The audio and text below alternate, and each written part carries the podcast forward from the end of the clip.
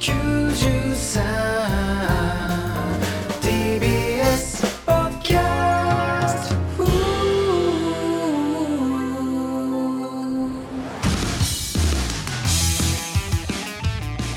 ー、どうもからたちの大山和也と。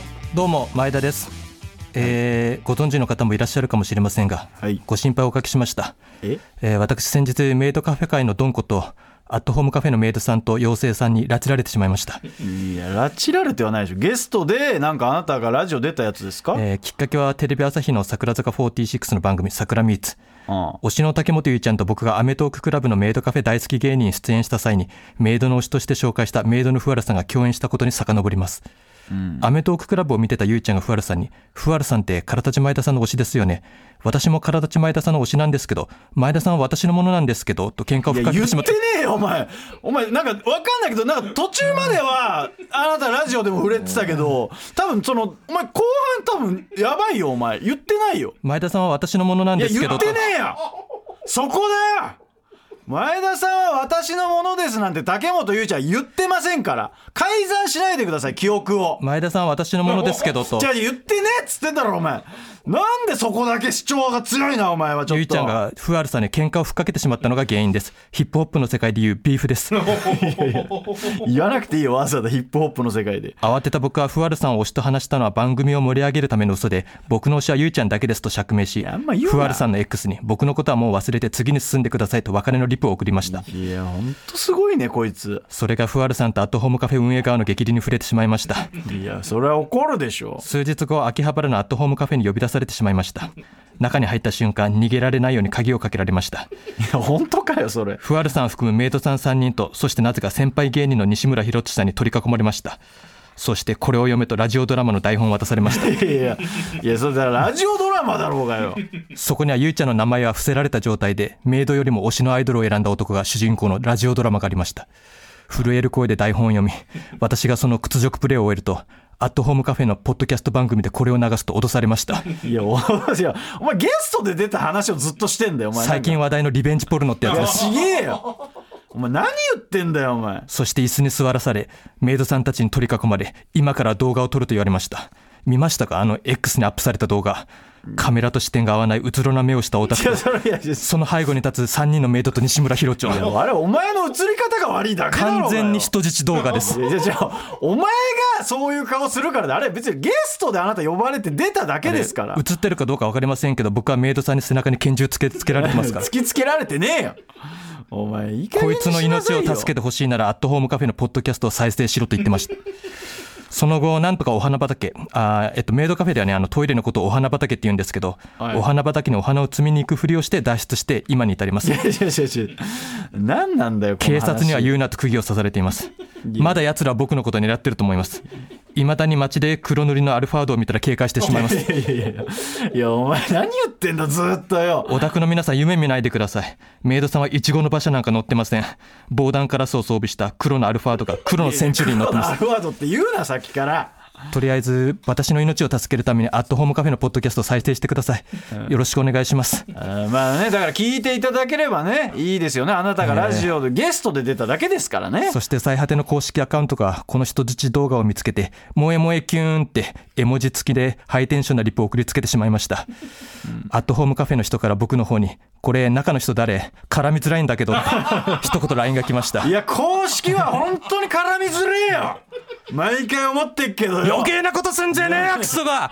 相手を刺激すんな。俺の命が危ねえだろ。いやまあまあそこばっかりはちょっと共感できるというか マジですぐとつるからな公式アカウントは。誰がやってんだ中のやつよ。いまだにわかんねえんだからさ。ここのスタッフよくわかんねえんだよ。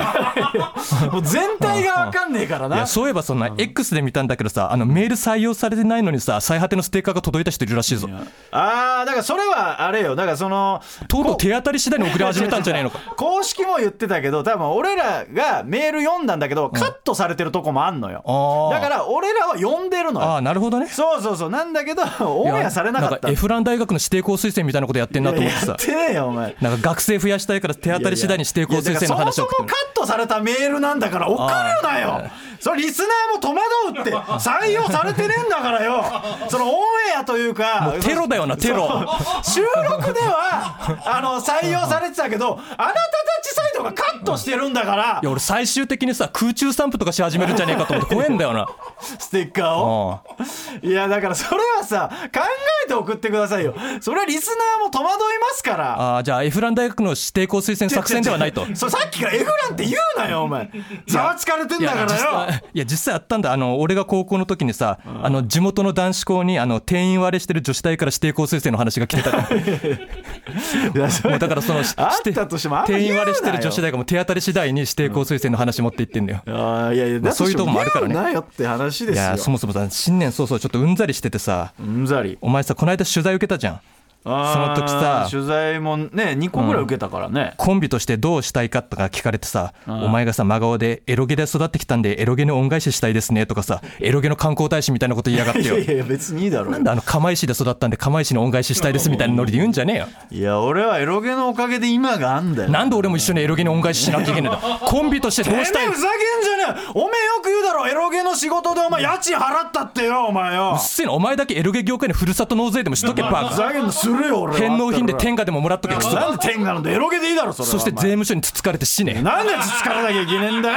芸人としてはきっちり税金納めとるわ俺は。芸人としては社会的に死ねクソ。死なねえクソがお前。ふざけんなよお前よ。でエロゲといえば前回俺に X で唐突にエロゲを進めてきた不健康運動だよ。なんだお前まだ不健康運動に恨みがあんのかおお前てめえのポスト見たぞそういえば番組で前田さんは炎の腹ませ父ドルマイスター学園 Z とおっしゃってましたが正しくは父ドルではなくパイドルです。アイドルとパイドルがかかっています。素敵なゲームタイトルですね。どっちでもいいだろクソ便所女がよ。切れてんじゃねえよ。切れてんじゃねえよお前急に。二度とわけわかんねえエロゲ進めてくんじゃねえクソが漢字の父をパイと呼ぶ日本語なんかねえんだよ。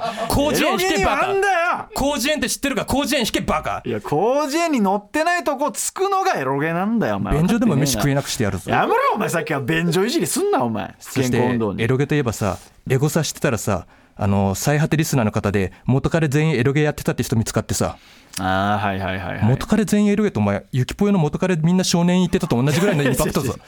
お前やめろよそこいじるのよ。テレビ出れるんじゃねえか来ていただいてる方ですからその方は。あの人テレビ出れるんじゃねえか元彼全員エロゲですって。出れねえわ。これだけエロゲネタライブブのさ出演者探し回って誰もいねえのに元彼全員エロゲやってんだぞ。お前エロゲやってる芸人いなさすぎてお大山だけ3本ネタやることになってんだからさ。いややめろお前。今4本やるか検討中なんだ今俺はもうこの人の元彼は全員集めてさカルテットとかでエロゲネタやってもらえないかなエいやいやいや。いやでもその無理ですよそれは。ロゲ自体が人口少ないわけじゃん。少ないですね。多分この人の元彼一人は勝利だと思うんだよな いや勝利は童貞って言ってるよ一応表とかでは。いや多分一人は勝利だと思うんだよな。かっちゃん？だから勝利がゲストで来て。ビジネス童貞？かっちゃんいやだから俺は勝利がこのラジオに出たじゃん一回ゲストで、それきっかけで聞き始めたんじゃないかなと思ってんだけどね。いやいやそんなことはないと思いますけどね。ちょっと勝利に聞いてみようか。いやいや聞かなくていいです。えーそしてですね先日空たちの寄せがありましたがはい。昨日ですかねあのバンブーの寄せに出演してきました。いやちょっと待って体しの寄せの話いらないでしょ今。なんで挟んだのよ。まあバンブーさんのね前説やらせていただきましたけどもねあのその後にねあのグランジの遠山さんの D ちゃん寄せというのに出させていただいたんですけどね、はい。その前に下北沢でブーちゃん寄せということで。ブーチャー寄せではないです。えじゃあもうちょっと簡単にで説明させていただきますと、まあミルクタブ2023ライブっていうのの前説に行かせていただいたんですよね。ただ前説って聞かされてたけど言ったらねそのバンブーさんがやってるバンドとバンドの間の中説みたいなね。そうですね。でいろいろうん。ねちょっとびっくりしちゃってね。で下北沢のライブハウスだったんですけどもスタンディングで超満員みたいな感じ。ではい。で超満員は超満員なんだけどもう全員絵に描いたようなオタクなのよ。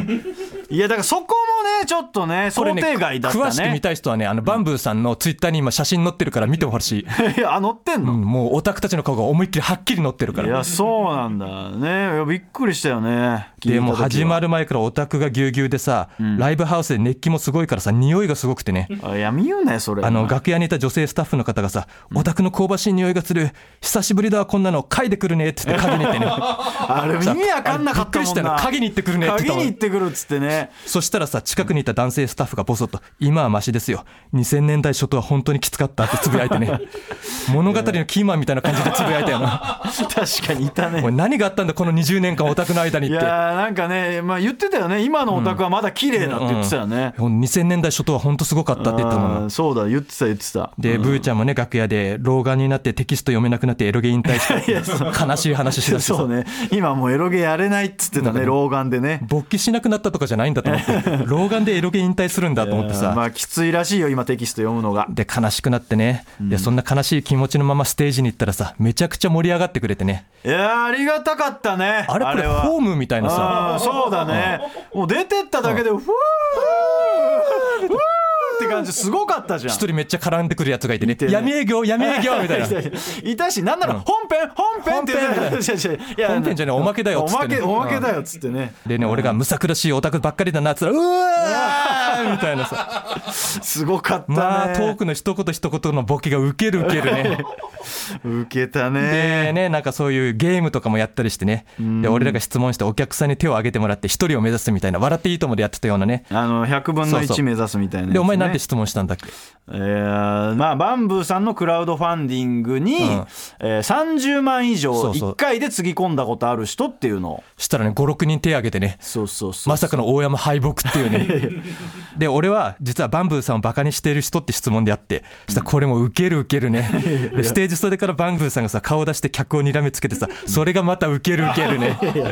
お前嫌な 言い方するね。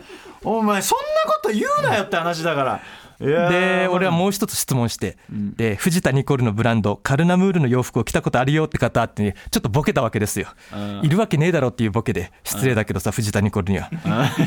そもそもむさ苦しいい男ばかりであの女性のお客さんが45人ぐらいしかいなかったのよ。いやだからそうね。だからそもそもね我々いろいろ前説とか用意してたけど、女女性に向けてちょっといじるくだりとかも入れてたんだけどね、そしたらまさかのカルナムール着てた人が一人いたのよねびっくりしたねその日一番の盛り上がりだったからなまあねしかも手ちょっとね見えないぐらいの上げ方だったよね。俺たち分かんなかったもんね。後ろの方でなんかざわざわざわってそうそう上げてるやついるぞみたいな。オタクが教えてくれたんだから。でもうめちゃくちゃ盛り上がって気分よくじゃあ最後に漫才やらせていただきますって漫才始めたらなんか露骨にちょっと笑いが減ってな。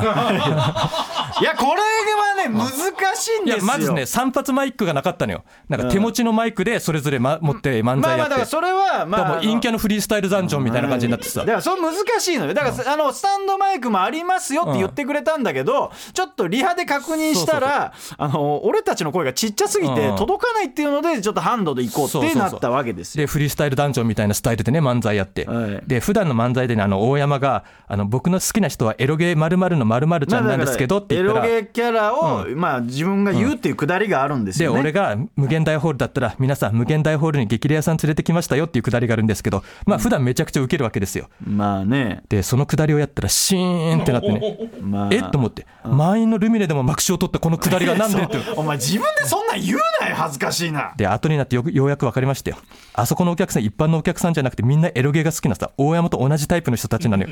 だからあの空間では大山が激レアさんじゃなくてさ普通の人なのよ。だからあそこの客は一般社会からしたら全員激レアさんなのよ。だからピンときてないのよ。いやだからそうね。だから滑るとかじゃなくて、うん。受け止めるって感じになってたか。らね。えエロゲのキャラに恋するのがなんで激レアなんだ？普通じゃないですか？みたいな。いやだからまあ受けなさすぎたよね、だってもう SNS とかねあの後で見たらね、もう日常会話すぎてこれはネタなのかって書かれてたからな。いやいや俺たちのネタがネタじゃないってなってて。これ漫才なの俺たちの日常会話なんじゃないの？みたいなそうそう。そうだからもうボケじゃないみたいになってたのよ。俺たちも焦ったからな。だから俺たちあの空間アウェーなのよちょっと。いやだからいやだから2軍3軍がなんで盛り上がらないかがよく分かった。よな いやいやそうだだからね一般の人から見たらね面白いんだけどねやっぱオタクってその面白さに気づいてないんだよな。気づいてはないで。しょうがないですね。でねまあなんとか漫才を終わらして泣かせと終了と、えーでバンブーさんにお年玉もらってね帰そうでりますねバンブーさんからねあのまあでも無限大ホールの楽屋屋では見られない大山の笑顔があそこにありましたよステージでも楽屋でもお前楽しそうにぶん回してたな。いやお前なんだ。芸人になっいて初めてホームでの試合だったからなお前。や初めてのホームとか言うなよお前さんまさん並みに回してたぞ。いやしょうがねえだろ。おめえが何にも役に立立たねえから俺が頑張っただけだろうがよ。なんだあのしこる大山御殿。何がしこる親山御殿でいい加減にしろよ。お前普段人のこといじったりしないのにさいじったりしてたじゃん。あの出演者の人とか。いやまあいじらないよね基本的には。前がチンコ以外のものいじってるの初めて見たからさ。なんでチンコいじってっとこてめえが見てんだよそもそもよ。何回か見たぞ無限大ホールで。見てねえだろうがよ。なんで俺が無限大で仕込んなきゃいけねえんだよ。おかずなんだよ。じゃあ言ってみろこの野郎お前エロゲのキーホルダーだろ。それでも抜けるんだと思ったよ俺ふざけんなお前。抜くわけねえだろうがよお前。よいやでもねこんなね、ありがたいことに盛り上がらせていただきましたけども、もう苦労はさせていただきましたよ、はいだってもうあなた前。説というかまあ中説でしたけども、一切あなた考えず、はいはいはい。でしたからね。だからまあ普段まあ正直言わせていただきますと MC とかも我々あんまりやらないんですよやらないですそもそも、はい。陰キャっていうのもあるし、うん。劇場でもやらないし、まあ、前説なんかもほとんどやったことない、ね。うん。でなおかつバンドのはいはい。前説っていうことで、まあこれいろんな人に聞いたけどむめっちゃむずそうだなって言われいたけど。やいやいやだからそういやまあねそもそもお笑いと違う環境でやるから、もうとにかく情報を集めなきゃいけないから、もう俺と、まあ、あなたでとにかくお互いでもういろんなとこから情報を集めて、前日に情報をすり合わせて、ん。あのもう前説をやろうと、うん。もう俺はそれぐらいいろんなとこ駆けずり回って情報を集めてたんですよ。で前日あなたに確認したら「いやな当たり前のことしか言われなかったわ」っつって「あの空たちのこと知ってるよ」って手挙げてもらう。でえーちちなみに空たちのこと知らないよって言ったら「ああげないでください下ろしてください」って、うん。それしか教わんなかったっていう、うん。そんなわけねえじゃん、うん。それ以外の情報とかももっと聞けるはずなのにもう全然あなたが何も確認してこないからもうこれダメだっつって俺は全部もう自分でやろうっていうので、あのネットで調べたんですよ、そしたらやっぱ前説の動画ってなかなか出てこないんですよ、まあ普段誰も必要ないからね前説の動画って。で探した結果唯一出てきたのが EXIT の前説解説動画っていうのが出てきいやおたの前 EXIT の解説動画参考にしたの。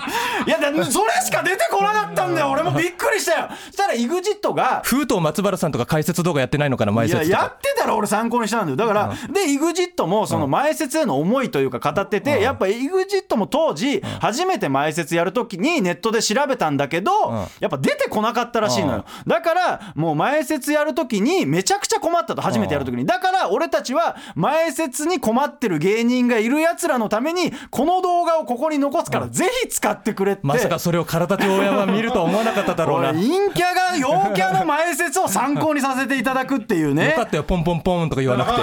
いやだから、まあ、正直だからその EXIT はそういううんねあの前説なわけですよ。だからそれをまあなんとかその、まあ、構成だけ参考にさせていただいて、まあちょっとやらせていただくっていうのがありましてね。でその時にですよ前方が当てにならないから、まあ、俺が全部考えなきゃダメだと思って、あのーまあ新ネタライブがあった日に、あのまあ我々はよくあるんですけど芸人のたまり場があるんですよ、はいはいはい。階段のね、ん。でもうそこでもう私がですねあの近くにいたクラゲの杉に、ちょっと申し訳ないけどもう俺は恥ずかしい後輩なのよクラゲの杉って。前説やったことあるかと。言ったらありますって言うからあのどんな感じでやったらいいのかなって言って、もう頭下げてちょっと教わるみたいなのがあったんでその話してったら周りからその話を聞きつけた芸人が、もうちょっと少しずつ集まってくるみたいな感じになってで「あ体たち前説やんの？えしかもバンド？それは大変だ」っつってあのああした方がいいこうした方がいいってもういろいろな意見がもらえて、気がついたらもう5人ぐらいからアドバイスがもらえるってなったんですよね。でそれでなんかもうあの、まあ、空立ちだったらこうした方がいいんじゃないああした方がいいんじゃないっつってその前説をやったわけですよ。うんあなたはだからそこを気づいてますかっていうまず話なんですよ。いや俺あの桜坂の新曲が発売になったってことでそれどころじゃなかったからさいやいや勘弁してくださいよ。で俺だからそうもう人生で初めてかもしれないね、んあの芸人として初めて一つになった瞬間というかあ13年目で13年目で、で俺の好きなエロゲであのクロスチャンネルっていう、あの田中ロミオ先生が書いた作品があるんですよ、でその作品の名言であの友情は見返りを求めない、えー見返りを求めた瞬間それは取引になる、っていう名言があるんですよ。まさにその瞬間、見返りなんかない話を聞いてくれるアドバイスということで、エロゲのシーンが思い出されたんですよ。お前それ言いたいがために今の話したのかよ。いや俺現実世界でエロゲの主人公になったのよ。わけわかんないこと言ってんじゃねえよ俺あの時クロス太一になってたのよ。お前無限大ホールの暗闇でそんなことになるんじゃねえバカ。なんでエロゲの主人公になってんの？桜庭だったんだよ本当にあの時。お笑い界の主人公になれバカ。いや本当に嬉しくてね。現実でもあるんだっていうなんか努力勝利友情ってジャンプのコンセプトでもあるじゃないですか。現実でないと思ってた瞬間がまさかここで訪れるわってんでもうみんなには感謝感謝ということであのここでねもうお世話になった芸人の名前をちょっと挙げさせていただこうと。うもうスペスペシャルサンクスという。やめろよスペシャルサンクスとか。本当にお世話になった。お前は何もしなかったんだよ。ということでね発表させていただきます。もう協賛ですよ。もう皆さんで作り上げた前説ということで、えー、クラゲの杉、えー、セッツァの柘さん、入間国際宣言千葉号官兵衛石橋どっちもどっちの大山、えー、皆さんには非常にお世話になりました。クラゲの杉以外誰だよお前。セッツァの柘さんはお前が失礼した先輩だろうがよ皆さん非常にお世話にななりましたと。もう同期後輩先輩もう全ての方にお世話になったということで、はい。もう俺はここにもう名前を記させていただきたいということでもうぜひぜひじゃあお前その人たちの名前でクラウドファンディングしてエロゲ界に名前残してやれよもうせっかくなんだから。ーまあ俺が売れたら本当にそうしたいぐらいの感じでありますよ。いやこんなにね芸人になってねお世話になったことないぐらいお世話になりましたから、あなたそういうのないんですか？ないな別に。いやない。の一匹狼の感じ出すなお前は。ということでねそれでは参りましょう。N93 からたちの最果ての先生。いや言えよお前。なんで言わねえんだよお前よ。お前いつもこういうの2人でやってんだろ。たまには一人でできるようにしないとな。いやいやいや。なんでお前お前やめんのかお前、えーメールご紹介します、えーラジオネーム橋本法生さんからですね、えー大山さん前田さんこんばんは「からたちの寄せ」配信で見ましたよ。全組面白くて最高でしたね。そんなからたちの寄せなんとトランスクリプト機能を使った字幕付きでも見ることができるのです。ほ興味本位で2回目は字幕付きで見ることにしたのですが松崎さんのネタになった時に異変が起きました。なんとトランスクリプトがぶっ壊れて字幕がめちゃくちゃになったのです。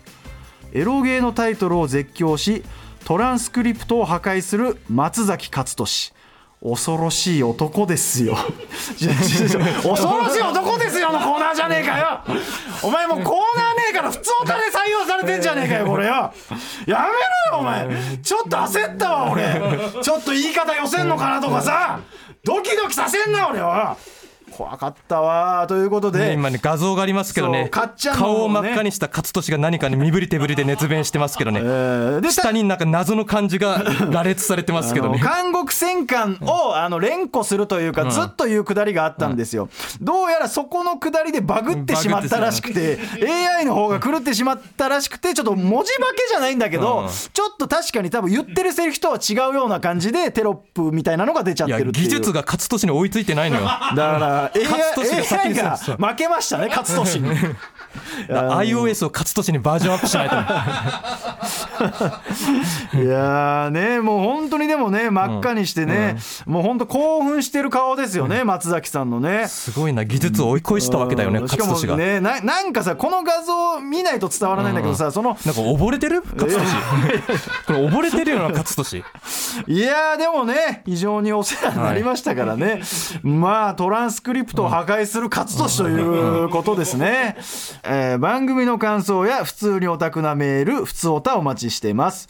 アドレスは最果てアットマーク TBS.CO.JP です。これ体の寄せ字幕出るってことはさ俺が俺の島は桜坂46の竹本ゆうちゃんっていうのも字幕出てるってことだよな。まあ出てますね。まさか漢字間違えてねえだろうな竹本。チェックしないといけないいやもうな配信終わってんだよもうよ。メールをお待ちしてます。読めやメールお持ちしてます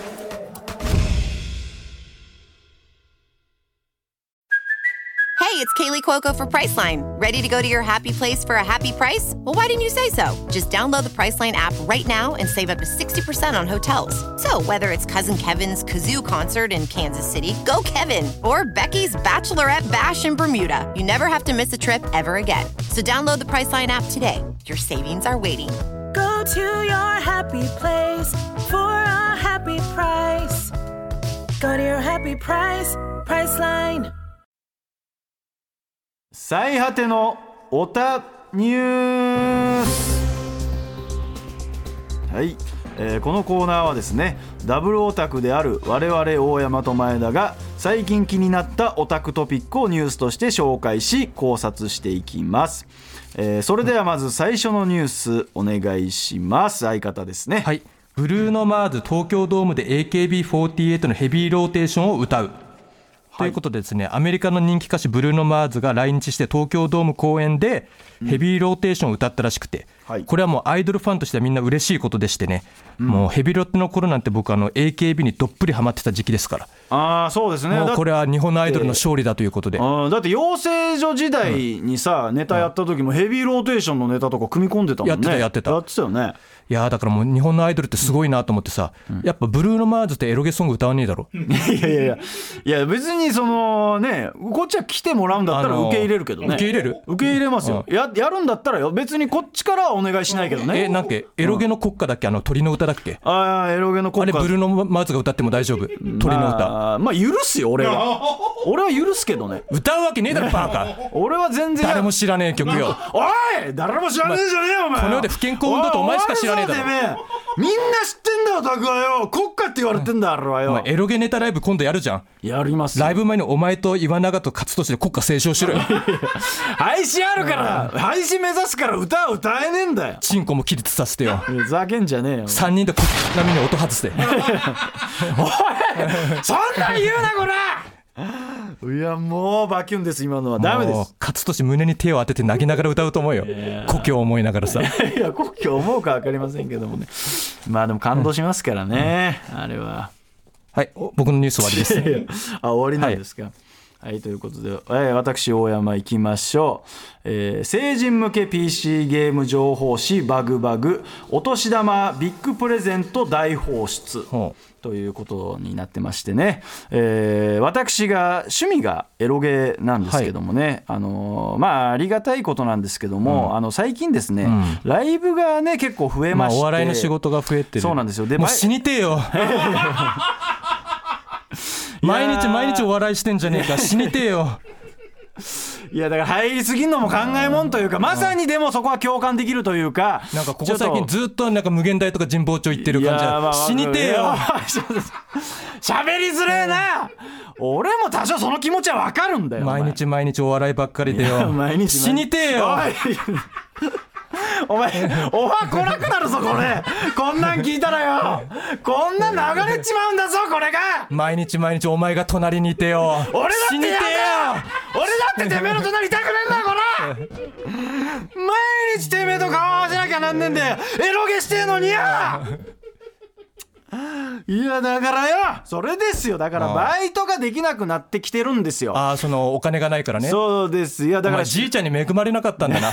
俺のじいちゃんちゃんとお金残して死んでくれたぞ。だからバイトができなくなっていて、まあ、ライブの収入ってそんなに大きくはないじゃないですか。だから収入があの減ってるんですよね、で今までは生活を切り詰めてお金貯めてエロゲ買ってたんですけどもちょっとエロゲの新作はねこれ1本定価1万円するんですよ。だからこのままだとエロゲが買えなくなるなっていうので思ったたのがバグバグなんですよ。で毎月買ってる情報雑誌。あよかった。バグバグに言ってくれたんださなんか万引きとかするかと思った。らするわけない。最終的に行き着いたのが万引きなんですよ、まだまだ終わってねえんだ俺の話は。でまあバグバグなんですけども、実はですねあの毎月あのバグバグはやってるのがあの読者アンケートっていうのをやってるんですよ。で実はその読者アンケートに答えた中から抽選でう。ん実はエロゲを毎月プレゼントしてるっていうのがあるんですけど、まあそれがねでもねやっぱり本数は少ないんですよ。うん。月に2、30本あればいいかなっていう。まあそれはねバグバグ儲かってねえだろうしな。違う違うそういうわけじそんゃなないプレゼントはできない。だからまあ少ないんですけど、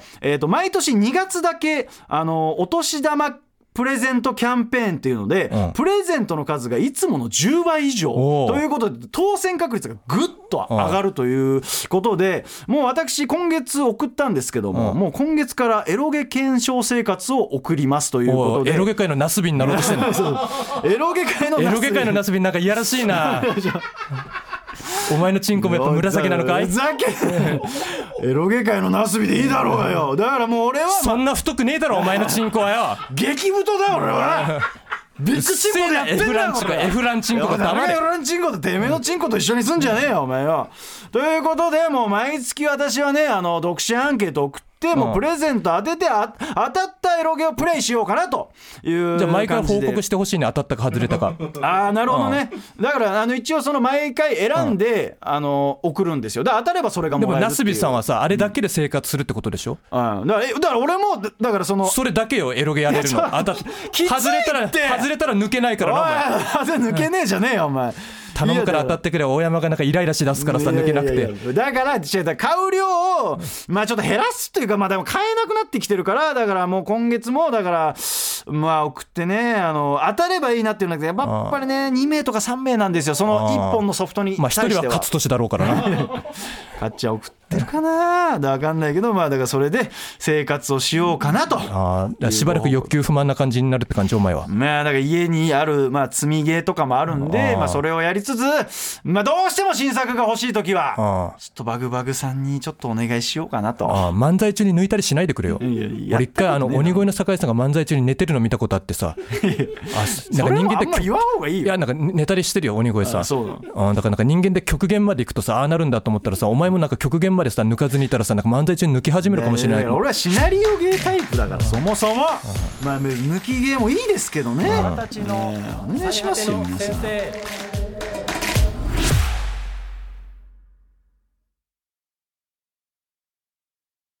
はい続いてのコーナー参りましょう。二軍三軍。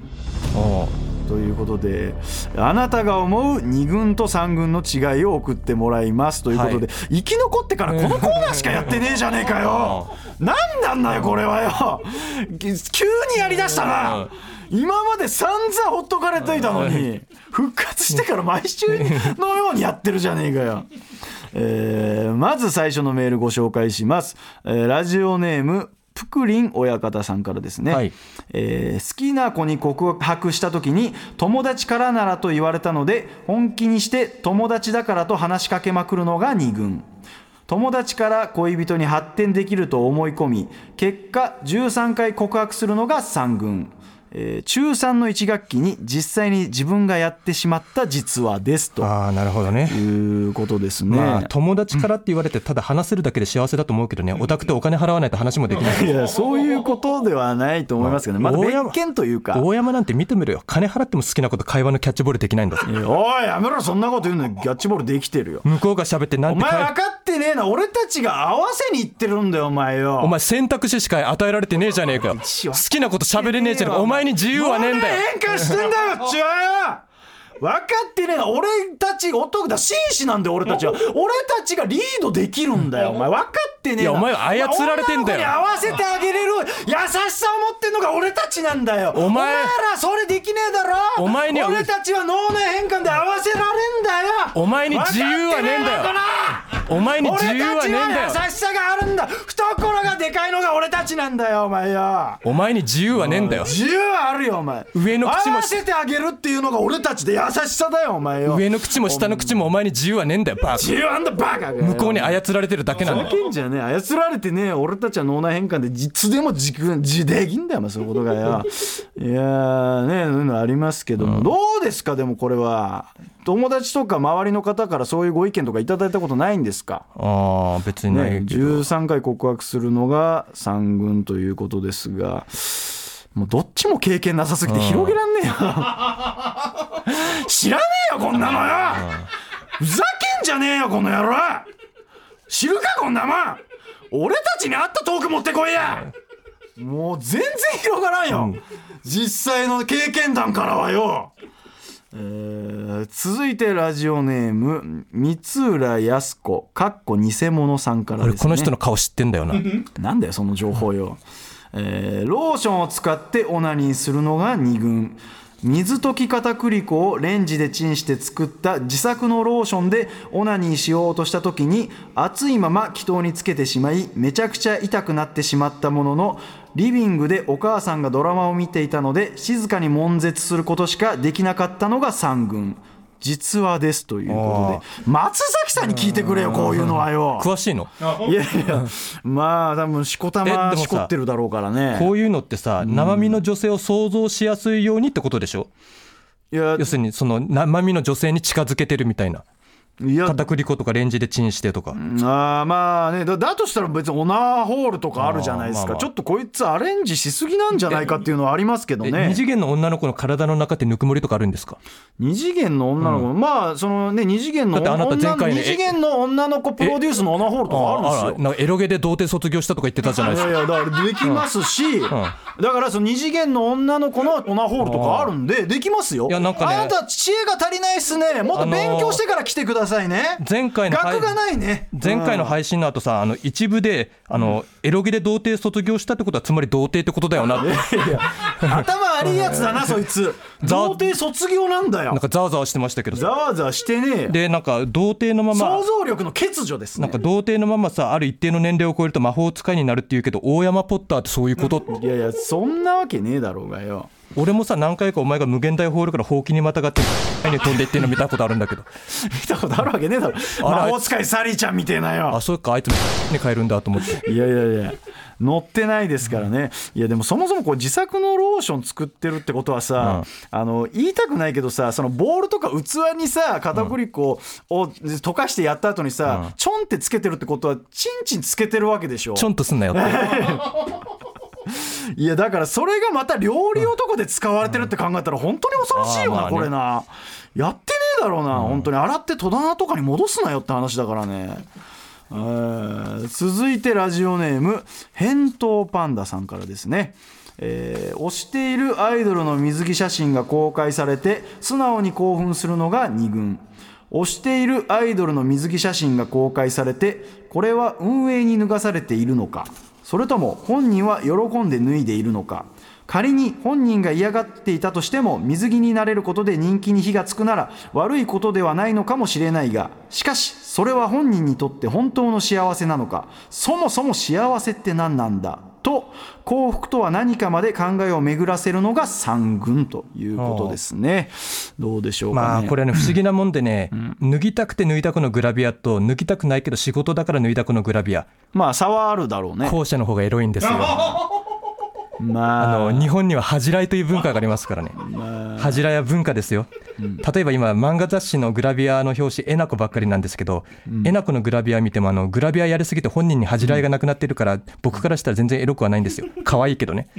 で僕の推しの竹本ゆいちゃんはねまだそういう水着とかにはなってないんですよ、つまりあの何が言いたいかというとゆいちゃんはまだ恥じらいという最大の武器を秘めてるということなんです。出版社の皆さんゆいちゃんの写真集出すなら今ですよ。いやいや。変な宣伝するなよお前まあねでもそうどうですかね。でもこれはでもねあの俺ら業界で言ったらでもこれがあのうつぼっきってやつなんですよ。ああ。のてかお前自分エロゲのこと俺ら業界って言ってんの？俺の業界だから。あのだから結局これはだから好きな女の子ののユーザーじゃねえか好きな女の子のバックボーンを考えてまあ言ったらそれが自分の意思に沿ってるのか、それとも沿ってないのか。言ったら彼女が売れるために選んだ道だから応援しなきゃいけないっていうやるせなさですよね、言うたら。でそれを考えた上でしこるっていうのが、まあ、こううつぼっきってやつなんですよ、だからもう言うたらだってこれをさ水着写真。シコルの言い方かっこいいからシコルなんか勢いがあったわシコルっていうこと。ざけんなよお前。だってこういうさ水着写真買ってる人ってどうせしこってんだろ、ああ俺はしこらないよ。ダサこいつお前しこってんだろてめしこらえねえよ。しこってんだろ認めろこらねえよ。しこってんだろよ。俺は絶対しこります。絶対しこってます。しこりません。しこってます。しこりません。しこってます。しこりません。しこってます。しこりません。築地市場のおっさん再来してんじゃねえかこらいやーどっかであったやつ。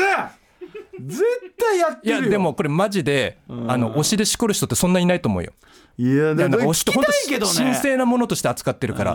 だから全然知らねえ地下アイドルとかで抜いたりするのよ。いやそそれも言わん方がいいよ。罪悪感がねえからさ。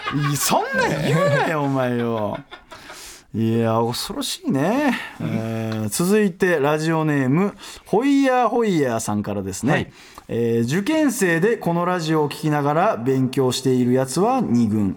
勉強の合間にネタを考えてメールを投稿してる受験生というより俺は3軍以下ということなんですよね。まあ実際にこのホイヤーホイヤーさんですね、受験生なのに、えー今回一人で19ネタも送ってきたっていう。こ 暇じゃねえかよこいつ昨よ。日か一昨日共通テストあったんだろ？何やってんだよこいつ。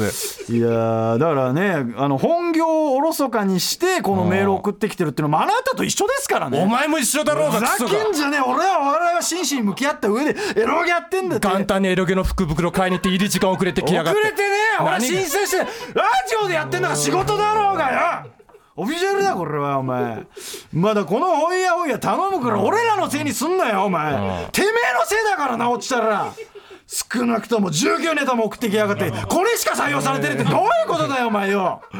何やってんだこいつ。でも俺もさこの人受験生じゃん。俺も受験生の人からなんか DM もらってさ、はい。あの高校生の受験生要するに大学受験をする子なんだけど、はい。秋ぐらいまで毎週最果て聞いてたらしいんだよ、うん。ただなんか最果て聞いた日になんか次の日必ず下痢をしちゃうんだって。でめちゃくちゃ笑ってんじゃねえかよ。でなんで再販で聞いて下痢になるんだよ！でなんか下痢になって、ま、あの次の日毎回体調悪くなっちゃうみたいな。でそれ受験で影響するからその合格するまでは聞かないようにしてるって。だから合格したらその最果て聞くのが楽しみですって DM が来て下痢になるなら聞くな。もう必ず大丈夫。ふざけんじゃねえ。なんだよこのいわくつきのラジオよ。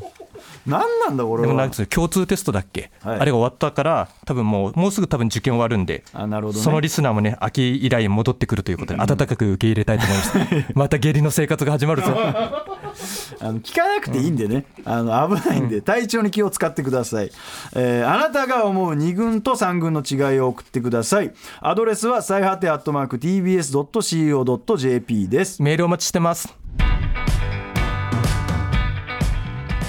はいということでエンディングです、はい。ということでねいかがでしたでしょうか、ということでまあこれ一個報告なんですけども、えーからたちの寄せ、ありがたいことに延長しまして、はい。その延長も終了しましたが、うん。えーオンラインの販売枚数が約1000枚ということで非常に売れましたと。はすごいことなんですか？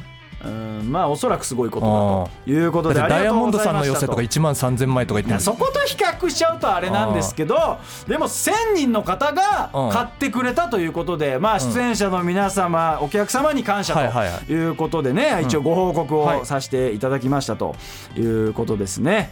あとはですね、今回あの大山の親友心の友と書いて親友の石仮面がこの番組を聞き始めたということでそれ触れんなよ。お前俺それ腹立ってんだよ公式がよ。引用リツイートすっからバレてよ。俺と石仮面の友情ぶち壊したやつがいいんだよ。公式ふざけやがってよ。何なんですかねあれね。本当にあいつ傷ついてたよ。だから俺今後もさ 石仮面の話もしねえようにしてたんだよ俺はよ。傷ついてるよそりゃよあいつはよ。ショック受けてたじゃねえか。俺ってライブでこんな風に思われてんのかとかよ僕はだから俺はやめろっつったんだよ。お前あいつが傷つくからそれを引用リツイートでよ。公式ツイッター最低だからな。だからあいつは鈍感だから気づかねえんだから。大丈夫だっつってんのに胸ぐらつかんで聞けみたいな感じにしやがってよ石仮面は本当傷ついたんでもう今後は石仮面の話はねもう控えようと思いましたよ。そして私はねもう今後まあね売れるのもセーブしないといけないなと思いましたね。うやっぱりあのね一応売れるとねやっぱ文化じゃないですけども、やっぱりその同人誌とかでやっぱ出ちゃうんですよ。あのまあ俺がねあの1 2 3年前なんですけど、うん。あのオードリーさんがめちゃくちゃ売れた時があマンダラ聞いた時話してたよなあーそうそうそうオードリーさんの同人誌があるっていう。そうそうそう。で BL 風のね。そう BL 風とかコメディの俺その同人誌買ったことあるんだけど、あいやいやそっちもいけるんすいかあのそうかあの濡れ場がないやつね。ちょっとコメディのやつとか。だからそのペコバさんとかもおそらくそうなんだけどやっぱ爆発的に売れると、芸人さんそういう目で見てたの。じゃあじゃあ俺は見てねえよ。だからだからどその同人誌がお笑いファンで絵描ける人とかがやっぱ描いたりするんですよ。でまあもう当然多分俺たちもめちゃくちゃ売れた場合は俺とあなたの同人誌が出る可能性があるんですけど。俺は望むところだぞ いやだから絡み合おうぜ。裸同士で絡み合おうぜ。ふざけんじゃねえこら。だからこれがもし俺が売れちまった場合石仮面と俺の同人誌が出る可能性があるからもう俺は売れるのセーブするって言ってんだよこれお前よ。石仮面と絡む前に俺と絡めやクふざソがけんじゃねえ。何の話してんだよ。俺は石仮面を傷つけないためにこれ以上売れないって決めたんだよ俺は。お前ふざけんなこれっていうのがあってね、であとまあもう何件か結構お知らせがあるんですよ、えーまずねあの私がブロックした金髪落ち武者なんですけども、はい。えー、と私がブロックしてるんですが、名前を変えて、えーとメールを送ってきて採用された場合は、えーブロックを解除するとうん。言ってたんですが、えー作家の池谷さんに話聞いたんですけども、あの開業の感じとあのメールの面白くなさで一発でわかると、えーそしてラジオネームも大山大好きということであまりにも金髪落ち虫の匂いがしすぎると。工夫がなさすぎると。工夫がなさすぎるっていうので採用を見送っているというのでもっとひねれよお前金髪落ち武者。何やってんだよ。バレすぎなんだよお前、えーそれでもう一件もありましてあとあのラジオネームとかいろいろあるじゃないですか、はいろいろ名前があるんですけどもあのどうやらその ラジオネームが、あのまあ、放送禁止用語みたいななんか言ったらラジオで流せないようなラジオネームをつけちゃってる方が数人いらっしゃるんですよ、うん。だからもうそれはメールの内容有無にかかわらずあの今採用ができないということであーもうラジオネームがもうダメな人がいらっしゃるということなんでなるほラジオネームを変えて送ってきてくださいっていう方ね、がいらっしゃるんですね。多分その方は多分今自覚してると思うんでこれ聞いたらねうん。ドキッとしてるんで多分これ俺かなとかん。私かなってなってると思うんでちょっとラジオネームちょっとあまりにも採用されないなと思ってる方は ラジオネームを変えて送ってきていただけたらとはい。思います、えーそして最後1個告知なんですけども、えー最近ライブが増えてきまして出れる範囲で出させてもらってるんですが、死にてえよお前。いやそのために言ってるわけじゃないんですよ。えーっとですね1月24日にですね、あの漫才量山泊というライブが無限大ドーム2であるんですが、うん。それが水曜日の16時っていう非常に、まあ、難しい時間なんですよ。ほぼほぼ来れない時間帯ね普通の人は。っていうのもあって確認したところ、うん。チケットが4枚ぐらいしか売れてない、逆にそいつらの顔が見たいよ 何してんだよ水曜の16時によっていうのがあるんで、まあ、うん。僕らは別にあのゲストで行く感じなんで。あなんかね本当わ本当めちゃくちゃ若手の人がそうそうそうそう。あの神保町っていう若手の劇場の子たちがレギュラーの,、あのライブらしいんですけでども。なぜか俺がゲストで出るっていうね。そうそうそう。だからもう無限大ではほぼほぼ絡むことがないような後輩のことを、えー俺らが絡むんで、まあ、ちょっと気になった方とかはね、はい。あの時間空いてたらぜひ来ていただけたらというねお世話になってるね、はい。作家さんのライブでもありますんで、ちょっとお願いしますということで、はい。えー大丈夫ですか？はい。ということで、えー番組の感想やネタは最果てアットマーク TBS.CO.JP までお願いします、えー採用者全員にサメマンマ先生がイラストを手掛けた番組ステッカーを差し上げます。送り先の住所もお忘れなく、えーそれでは終わりましょう。最果ての先生からたち大山と前田がお送りしました。それではまた来週。西村ひろちょさんに届け。あのアットホームカフェのラジオであのやたらと最果てに出させてと言っておりましたがすいませんお断りします ひろちさんすいません。